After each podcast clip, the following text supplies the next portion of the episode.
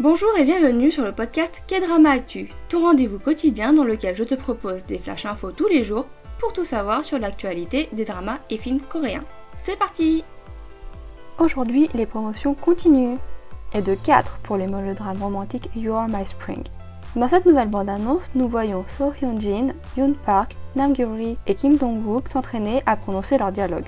Le drama réalisé par Jung Ji-hyun de The King Eternal Monarch sur un script de Imina de Bubblegum est attendu le 5 juillet sur TVN. Il y a aussi Hospital Playlist qui partage cette fois-ci une vidéo de 2 minutes avec des extraits de la saison 2 qui arrive sous peu. On y retrouve déjà l'amitié, les bagarres, les sourires et l'ambiance chaleureuse de la première saison, avec Jo Jong-sok, Yoo Yeon-sok, Jong Kyung-ho, Kim Tae-myung et John Mido. J'ai très très très hâte. Côté distribution, alors qu'on l'attend déjà en août dans le drama historique Red Sky, L'acteur Han Hyo-sop est également confirmé pour The Office Blind Date, un drama d'après le web novel puis webtoon de Hehwa. Il y jouera le protagoniste Kang Tae-moo, un chaebol de troisième génération.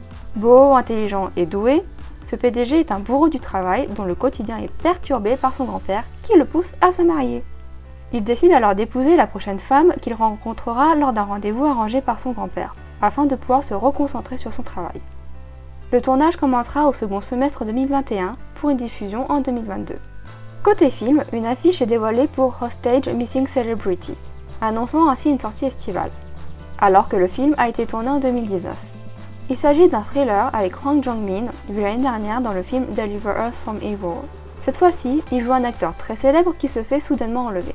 De même, la nouvelle affiche du thriller Midnight dévoile une sortie prévue au 30 juin 2021 nous y retrouvons Jin Ki-joo qui signe là son second film après Little Forest.